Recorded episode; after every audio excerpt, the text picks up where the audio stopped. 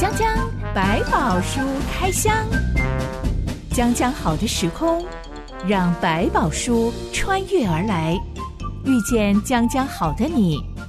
欢迎收听江江百宝书开箱。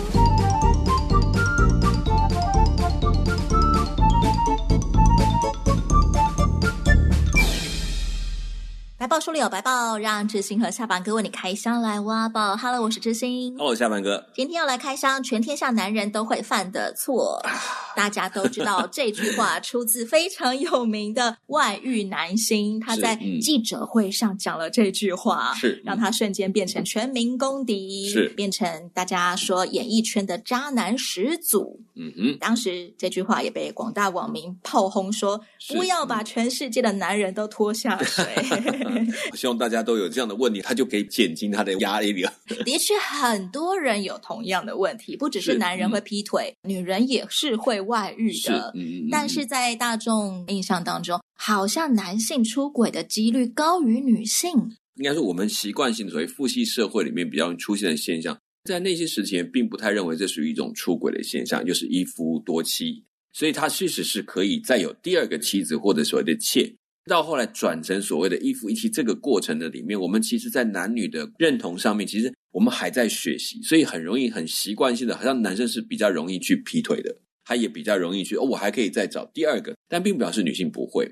从生理上来看，男性的情欲上的需求是比较外显的，比较强烈的，视觉型动物，对，所以他们比较容易被操控，可以这样讲。那女性其实比较重视感情。情绪上的表达不会那么明显的，所以很自然，似乎男性的外遇就变得比较多、比较明显，女性就比较少。不同的特质其实显出外遇的原因，大致上会分成这两类。对对，两大。男性可能是因为视觉有一个非常美丽的女人，呃，被吸引去，然后慢慢进到了外遇。但女人可能是因为日久生情，觉得这个人对我真好，慢慢就发展了婚外情。是。我们说劈腿啊、外遇、偷吃这些行为，嗯，常常被形容成全天下男人都会犯的错。其实不只是因为推卸责任的说辞，嗯、也讲出这是很多人很难刹车了。感情像泼出去的水，对，外遇的冲动也像泼出去的水。第一步下去之后，就疯狂的高速公路飞车，再也回不了头。是，当然里面充满了很多情感的吸引，这都是有可能的。嗯、你听过有人曾经尝试勒住自己，嗯、而且还勒成功吗？还是有的。我佩服我身边有不少男性伙伴，他们真的在这件事情上，他用一些很小看自己的方法，就是说，觉得我是有可能会犯错的人。你是说，早在还没有一个疑似外遇的对象、疑似好感的对象出现的时候，就已经这么样子的灌输自己？对对，然后他就会做很多我没有办法想象的一些防护的，比如说他几乎没有特别单独跟女生谈过话，这让我就很难想象。然后他因为我很弱，我要保护我自己，对，我怕我单独跟女性谈话，我可能会坠入外遇的深渊，所以呢，我要想尽办法避免独处。这当有一些年轻姐妹或怎么样来找他，请他帮一些忙，他就把他的太太推出，说：“来，你去帮他这个忙。”早期的教会的前辈，他们甚至会严格的执行说：“哦，你们连男生女生随便坐在一起都不可以。”当然，这是有一点很形式化啦。我青少年时期的时候，教会就是这样教导我们的。对对对对，因为我们刚考到机车驾照的时候，被规定。嗯男生女生不可以互载，因为机车只能坐两个人嘛。是是是，所以你的车上只能有你的同性。对对，因为在更早的，可能他们的前面，如果一台摩托车载了一个异性的时候，表示两人在交往。当然，越到后来我们知道越不是，可是也是提醒帮自己设下很多界限。曾经有一些布道家跟当时一些很重要的政治的一些明星美女这样吃饭的，他就突然丢句话说：“哎，只有你一个人吗？那我就不去了，我没办法跟这么美丽的女人一起吃饭。”你知道那个讲话很有艺术，对对，你就觉得智慧，对，你就听到觉得哦，我不是讨厌你哦，对，不是讨厌你，实在是我是个软弱的男性啊。有什么话我们电话讲讲就可以。他不是说我绝对不会犯错，而是我就是可能会犯错，所以我干脆把线画的远一点点，做的一个很明智的不容易的决定。这让我觉得广大男性很了不起耶！我还没有听过哪个女性为了防止自己外遇，然后做了一些措施。嗯、我不确定是不是因为女性外遇的原因本来就长得跟男性不一样，可能是在于所谓的日久生情。的确没有听过哪个女性发现自己哎，可能疑似劈腿啊、有外遇啊的时候，嗯、赶快悬崖勒马。不少女性是她们很自然的开始有男朋友、结婚了。常常对于其他的男性邀约，他很自动的就说：“哦，我不方便，或者我不行。”或者几个姐妹淘一起，而不是一个人，所以他们很自然的想到这个事情。可是男生可能要刻意的去想到这些事情，会比较安全一点。我想到我妹妹跟我分享过一个笑话，她、嗯、说。他每次都拿我老公会生气哦来当做摆平那些死缠烂打的男性推销员的一个策略，是 是是，是也很厉害。有一些那个理专推销员，嗯、对，每天照三餐问候他，是 就是想你们能放点钱在我这里，帮我帮你投资管理一下。对，当然完全跟什么爱情一点关系都没有，嗯、但他就会把老公搬出来说：“你再传讯息给我，我老公会生气哦。”这也是蛮有意思的一个方法，让人软钉子碰碰就不敢乱问了，这样子。嗯，好，我们今天要来开箱人人喊打的偷吃事件哦。是，嗯、男主角竟然是大家公认的正人君子。嗯，换作现在绝对是头条新闻。这段故事记载在《Summer 记下》第十一章。一段月之后，我们来开箱。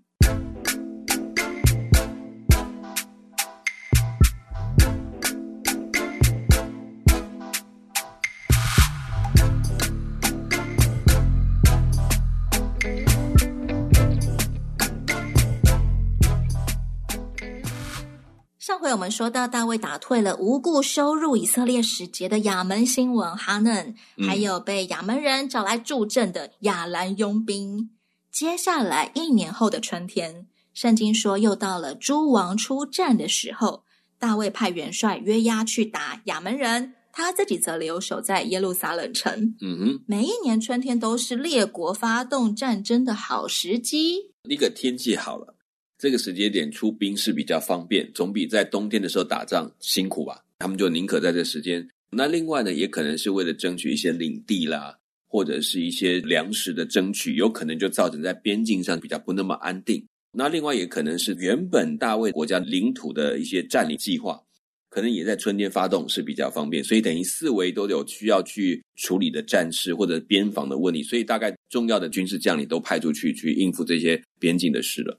本来就需要扫平以色列境内的一些外敌势力，是、嗯、那就挑一个大家最舒适可以作战的季节，对，或者刚好在这个时间点，趁里面有些边防虚空，要赶快去补足。过去在扫罗的管理之下，其实并没有把边境以及处在他们当中零星的城邦问题必须要解决，不然以色列的国家一直是一个很破碎的领土。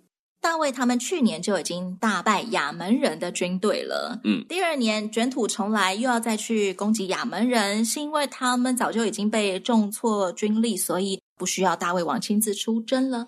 虽然亚兰不敢再来攻，但是亚门不一定就放弃，而且他的新王上任，他还有很多事想做的，可能也想说，好，那我就在重整旗鼓，夺取他的一边边境的城，去抢夺一些边境居民的粮食或者是一些财物，可能也是做一点示威。所以他可能也要适时的去做一点镇压，表示不要跨过来太靠近，不要以为我现在没有能力去跟你对敌了。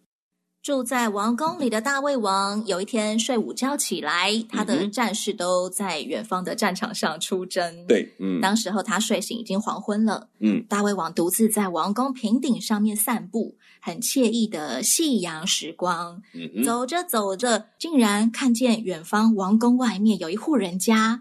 有一个裸女正在洗澡，嗯、而且超级正、超级美。哎、嗯，古代以色列女人都露天洗澡嘛？她们洗澡不关门关窗的那种吗？嗯，大卫视力也真的挺好的。这个应该不是在他家附近，古代没有近视。对对，他说不定。哎，我们曾经听过有一些在海岛国家的居民，因为从小没有见过任何东西，他的眼力，因为他们是要打猎的，眼力到三点零，我都听到讲三点零是什么数字，我都很难想象。不管怎么样，大卫确实看到，那可能这个女性。一方面，他走居住房比较矮，只有王宫很高，其他都是一层楼的平房平台。他可能自己也没有想到会有人从上面这样子来偷看他，基本上他没有意会到这个事情。可能在自己家的庭院里面，或者他的楼房的平顶上，就是比较高的地方，但是外面的楼下人是看不到的。但是没有想到上面还有更高处，还有人看得下来，并没有想到会有人在偷窥吧。古代住在王宫附近的嗯人家，好像没有隐私观念，嗯，可能也没有所谓的窗，可能一个木板撑起来。如果晚上风大，把这个窗的木头放下来挡住那个窗的洞。古代窗并没有办法想象说哦，还有玻璃，还要推个左右开上下开，这很难想象。对，所以我想他可能只是把它撑开透气，也没有想到会发生这个事情。偏偏这个女人长得超美，是大胃王看到这个裸女在洗澡，嗯、立刻就。受不了了，嗯、他马上派人去打听那是谁，嗯、得到的回复是他叫拔士巴，嗯、是赫人乌利亚的妻子。对，乌利亚是以色列军队当中的一名勇士，嗯、此时不在家，正在跟随元帅约押出征去打亚门人了。对。赫人很有可能是大洪水之后，闪、含、雅弗那三个儿子当中，含的后代慢慢分支出来的一个民族。是，虽然乌利亚是赫人，不是以色列人，对，但他显然已经规划成为以色列的一份子。他竟然能够成为大卫手下很重要的战士。其实大卫的勇士不是只有所谓的以色列人，甚至不是所谓的犹大支派的人，很多这些人都誓死效忠大卫，甚至成为他一路跟随的人。当时在这时候，赫人大概已经亡国，但是呢，他跟随了大卫。虽然大卫是犹太人，是以色列百姓，但是实际上在这个过程当中，我发现大卫吸引的对象常常是很多在各个地方剩下来的族群，或者是那些族不要的人，可能也到他这里成为他的勇士。那些王国，嗯、例如赫人王国，可能发展到这个时代已经不再有国家势力吗？嗯、是，他可能就只变成一个民族，这个民族已经不再像过去的拥有丰功伟业的状态，他可能已经是分散在各地，也可能在这个当中，他们是在各个族里面都不被瞧得起，或者是不被重视的外族人，因为他们其实流落在这个地方。所以他更需要被肯定，大卫也收留了他们，也可以在他的军队里面慢慢的成为一个很重要的人物。事实上，接下来会谈到很多他的事迹也是非常的有名，他也是一个大能的勇士之一啊。很特别的是，大卫手下这么多外族人，嗯、他们却誓死效忠于大卫，而不是大卫用钱买来的佣兵。对，这跟我们上回说对上亚门人的战役，亚门人是花钱雇了一大群亚兰人来帮他打仗。为什么大卫能够有这样子的魅力呢？我觉得他本身当然有很多对人的魅力。他自己曾经流浪，被人家小看，流落在荒野当中。可是他也在这个过程，他可以接纳那些被逼迫或者是不是个人意愿，但是没有办法流落到这些境地的人，他反而更能够接纳他们，对他们生活的境遇，甚至他们过去的那些不好的事情，或者他都盖瓜承受了。再跟他们一起有了革命的情感，一路上打打杀杀的上来，然后。互相保护，依存到这一天，他们对大卫的信任绝对不是一个随便找一个将领可以替代的，那个是过命的感情啊！我们一起跟你走上来的，而他心目中的领袖就是大卫。大卫自己也曾经在逃难的过程当中去投靠摩押人啊，投靠非利士人啊，也做过别人王国的手下，是，所以他更了解这些亡命之徒，嗯、他们的王国可能已经岌岌可危，或甚至不存在了，嗯嗯，但他们仍然是大能的勇士战士，是很值得网罗的人才。嗯、而大卫也因为非常同理他们的处境，慢慢也就能够了解他们需要的是什么，嗯、尽力给他们。这些人就变成了誓死效忠的忠臣，而不只是佣兵。而且，其实上帝对所谓的寄居者、流浪人，能够流落到这里来，成为你的奴隶，做你的家仆，做你的长工的，没有办法寄居到你家里附近的那些人，他是非常在意的，因为他一直提醒以色列人要善待这些人，对他们好，要有良善的心，甚至要给他们有适当的一个礼遇。因为以色列人，你们要记得，你们也曾经是在埃及为奴之家被我拯救出来的。这件事情，我觉得在大卫身上，似乎他自己在经过那个流落的过程，他特别能够有感，也特别愿意去善待这些无家可回的人，能够被收容，然后给他们好的待遇，公平的对待他们，这都是很棒的一个机会。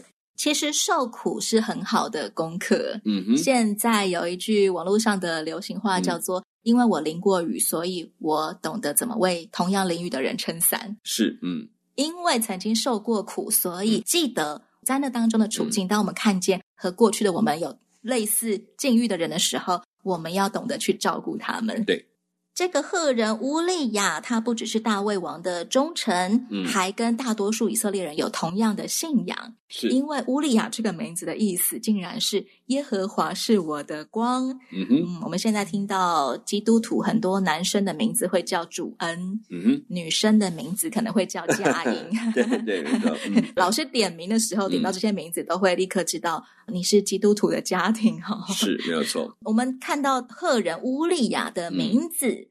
嗯嗯，他竟然不只是规划以色列籍，嗯、他还好像对这个信仰忠诚到把上帝纳为他的名字的一部分。嗯、对，乌利亚的名字按照希伯来文的发音，它会变成这样的意思。可是，在他原文的名字里面，他应该不是用希伯来文，所以这个不能够把它直接画成等号。但也有可能在这过程当中，因为他跟随了大卫，可能他的家族早就在以色列群体当中有一段寄居的时间了，所以有可能很多已经开始跟着以色列人学习，甚至也跟着以色列人一起过节，然后他的名字可能也就跟着学的去选一个他们当中常用的名字，大家可以接受的名字，就成为他的身份。那我相信乌利亚，不管他不是真的完全的成为一个跟随上帝的人，那他应该不会陌生。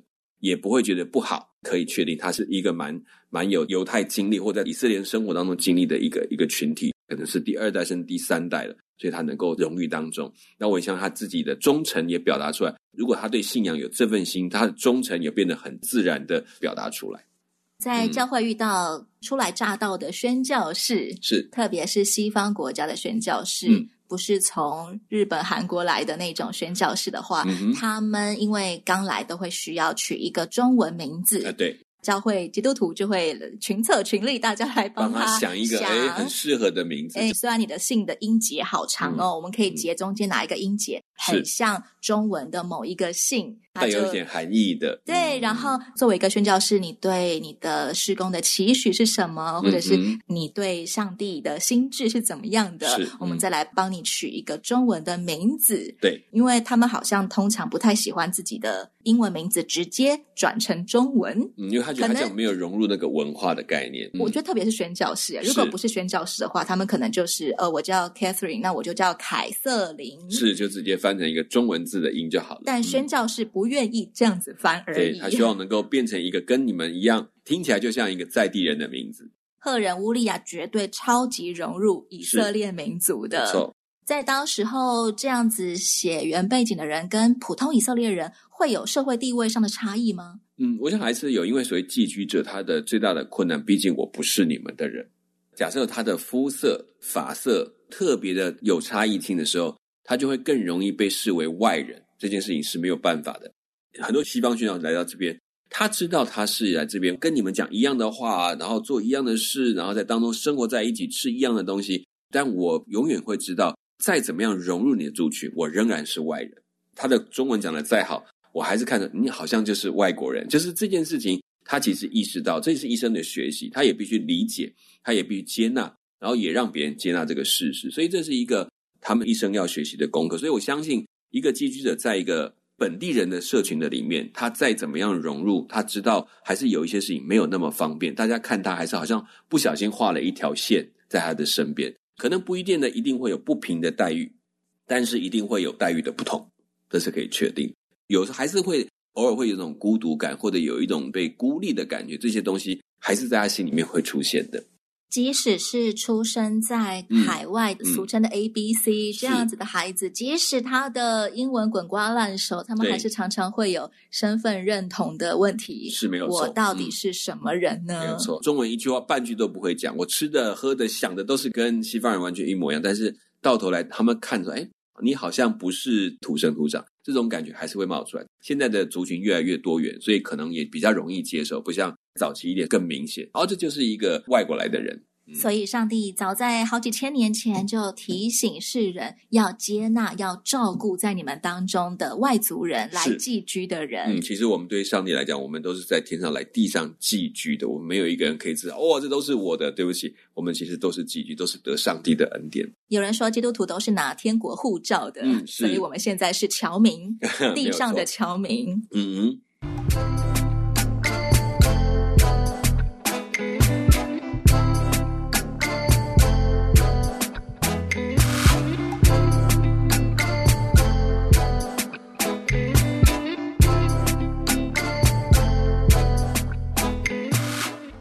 王已经调查清楚了，他看到的那位洗澡的裸女美女是赫人乌利亚的妻子。对，但接下来的剧情让很多读者会吓一跳。嗯、大卫王当天晚上就派人去把那个美女拔士巴叫来王宫，嗯，然后大卫王睡了她。是 一两个月之后，那个拔示巴就传来消息说我怀孕了。对，圣经就用一节经文吧。这个当当的事情写完了，了对，这个发展也太快了吧，而且超级失控。如果说他看到了美女的裸体，嗯、可能是个意外。好了，是那把拔示巴叫来王宫，就完全真的是意图要跟对方上床。哎，是啊，没有错啊。大卫可能稍微有一点投机的可能性，就是因为拔示巴那天的洗澡，并不是因为他想要洗澡，因为对当时来讲，在这个地区每天洗澡并不是容易的事情。他这个洗澡其实是因为在她月经之后得洁净的洗澡。只有女人可以每个月洗澡一次，不是每个月可以洗澡，但是在月经之后有一个仪式，完成了那个洁净礼的仪式，就是包括洗澡，那天要洗澡。那据我的了解，有人跟我们谈到说，其实拔示巴在那个时段是不可能怀孕的，呃，那个是安全期，就是正在胚胎成熟的阶段，在经期之前就是最成熟的时期。有人有这样的比喻，那我其实不是很理解。好，如果是这样，那真的是一个神奇的案例，就是说上帝就摆明了，我就是要把你给接出来。正常的能够让胚胎着床的时间是经期结束后的两个礼拜。嗯、Sorry，我真的是不太关心。呃，身为女性的 经期到底是怎么回事？所以可能要结完婚之后才会去就比较留意，对对对，所谓的安全期吧。对，所以在这个里面，大卫他可能也算准了这个事情是不应该发生事情。我当然不知道他有没有那么尝试，但是对他来讲，是不是这件事情被记录下是有意义的？如果他是这样子想的话，真的很渣。对，那好，OK，这件事情吧。那你有看到他讲的技术很快，就是把他找来，然后发生关系，然后就怀孕。为什么这么快？他其实有点在把那个罪恶的发展的样貌给我们看。他其实会急转一路往下滑，是拉不回来的那个恐怖，提醒每一个人。这绝对不是电影的叙事法。电影的话会很详细的描述他的心境，但是圣经竟然就唰一句话就把长达一两个月的时间的事情天台上看见全部写完，从天台上看见到发生到这件事情就在几段经文里面就结束了，多么的难以想象，在这么长期描述他跟上帝关系的努力的里面，却用这么几句话就把关系毁掉。我很好奇，嗯、对男性来说，嗯。真的不小心看到了某个美女的裸体，是有办法刹得住车吗？当然还是可以。之前才听一个弟兄很会写文章的弟兄，他就提过他曾经碰过类似的事情，因为他有很多的生活经验、名望，他去帮人家做很多的规划，或者是所谓的委员，很多地方会接待他们去。曾经发生过有人找到他的门口。他那天晚上住在那边，要为了要做审核这个事情，那人家出差呀，委员，对，他就是委员嘛，那可能就会有人想要买通的事情，半夜找的女生去找他，一丝不挂的在他眼前，哇，打开了门就一个裸女耶，是他当场当然他就疯了，当场把门砰就关上去，但是吓死，对他自己也惊吓到了，当然他做了一个很多男生大家做不到的事情，但其实他觉得一点都不骄傲，因为他关上门，他脑袋里面没有办法丢掉那个影像。很难啊，很难很难。我就想哇，难我觉得你也太强了。对我来讲，我完全没有办法想象那一刻这么毅然决然把门棒就一声关上去。就连对女生来说都很难啊。是，但是我觉得他、呃、都会被一些什么漏鸟侠吓到。对，是那种惊吓，所以很大的阴影。是啊，所以我才觉得说真的很难。但是我觉得这个不是不可能，只是如果他不是平常平素对自己的一个提醒跟学习，我觉得很难。偶然像大卫这个事情，就会发现他基本上出现在一个。没有防备，完全没有想到这个问题。但是他的生活环境里面，其实又是男性是可以三妻四妾的观念，更他是个王，我多一个女生有什么了不起？在那个时代里面，根本不是问题的问题。即使大卫早就已经三妻四妾，嗯、他绝对不是第一次看到裸女，嗯、他看到裸女非常非常多年了。是，嗯，这个时候他仍然刹不了车，是说明他平常的生活习惯可能就有一些缺失吗？回到那个时代里面，对情爱或者是君王的生活的里面，女性也是他的其中的一个配属吧。我需要，我当然可以有，只是在这个件事情上的差一点是，他有这个需要，他也看到了，并不是没有地方给他去宣泄，但他却执意的要做这件事，这才是他的危险之一。他其实可以选择、嗯、啊，我不小心看到一个裸女，我赶快去找我的老婆们。对，妃嫔们，他可以自己去找，但他却刻意打听了这个人。种下接下来的事情要发生的状况。当他刻意去做这件事情，表示他的意图已经开始在做一件要破坏这个关系的事情。当他知道这个人是谁的时候，他却没有停在那里，他继续的去把他找来。找到的人，我管他是谁，我把他找来。这件事情变成他一生后悔的问题。有人说，大卫会铸下大错，是因为他原本应该要亲自。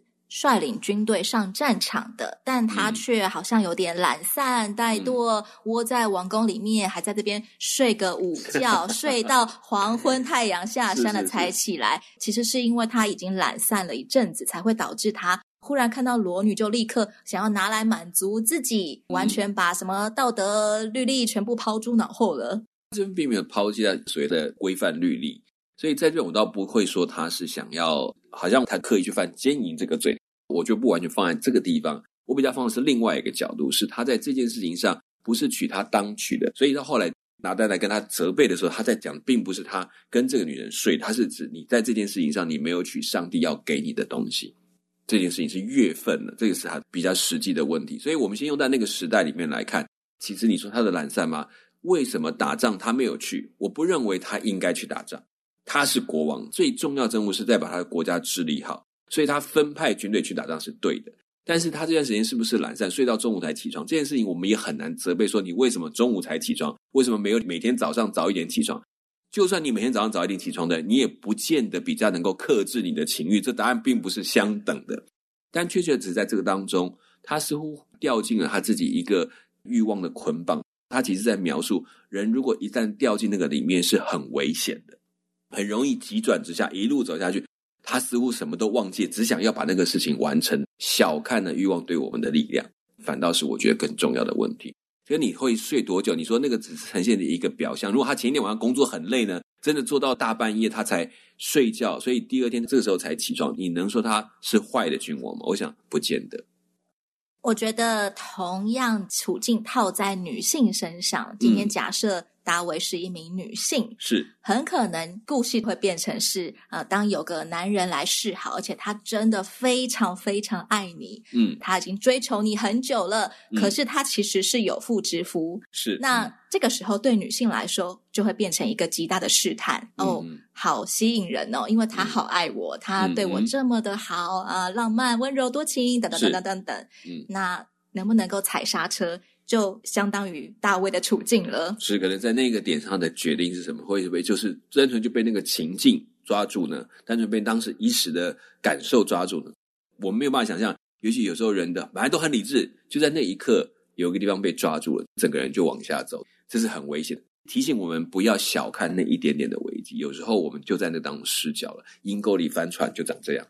这位美女拔示巴，嗯，从她忽然间被国王睡了，一直到她怀孕了，是圣经完全没有描述她作何感想、作何反应。哎，你觉得她有可能是合意的吗？我不敢说她有没有合意，但是她至少有一件事她是没有办法做，因为这是权势的问题，在那个权势性侵。对，我们今天的注言，但在当时来讲，大概没有办法说权势性侵，只能说大卫王是王，他也没有办法说不。全国人都是他的，嗯，所以在这个角度上来讲是这样，但是只是大卫选择做了一个没有从神那里得着他可以得着的事情的问题。那之后我们还会再来谈这件事情。这件事情当中最可怜的就是那位被戴绿帽的赫人乌利亚了。嗯，从头到尾他都不知道发生了这件事情，而且他还在战场上面作战呢。嗯，既然生米煮成熟饭，完了，嗯，拔示巴怀孕了，嗯，大卫接下来。已经错一步了，要怎么继续做？真的又是一个关键。嗯，我们今天先聊到这里，下一回讲讲百宝书开箱，我们继续来开箱大卫的疯狂旅程吗？是疯狂的脑子，对，就是一时怎么脑袋突然不受控了，这是一个很特别的事情。特别他是大卫，他不是别人，我们充满期待的对象，这样子才会让很多读者非常的 shock。扼腕 哇！既然连大卫都会做这种事情，我们真的需要常常的小心提醒自己。嗯嗯，好，娇娇麦宝说开箱，我是知心，我是小凡哥，我们下回再来开箱喽。OK，拜拜。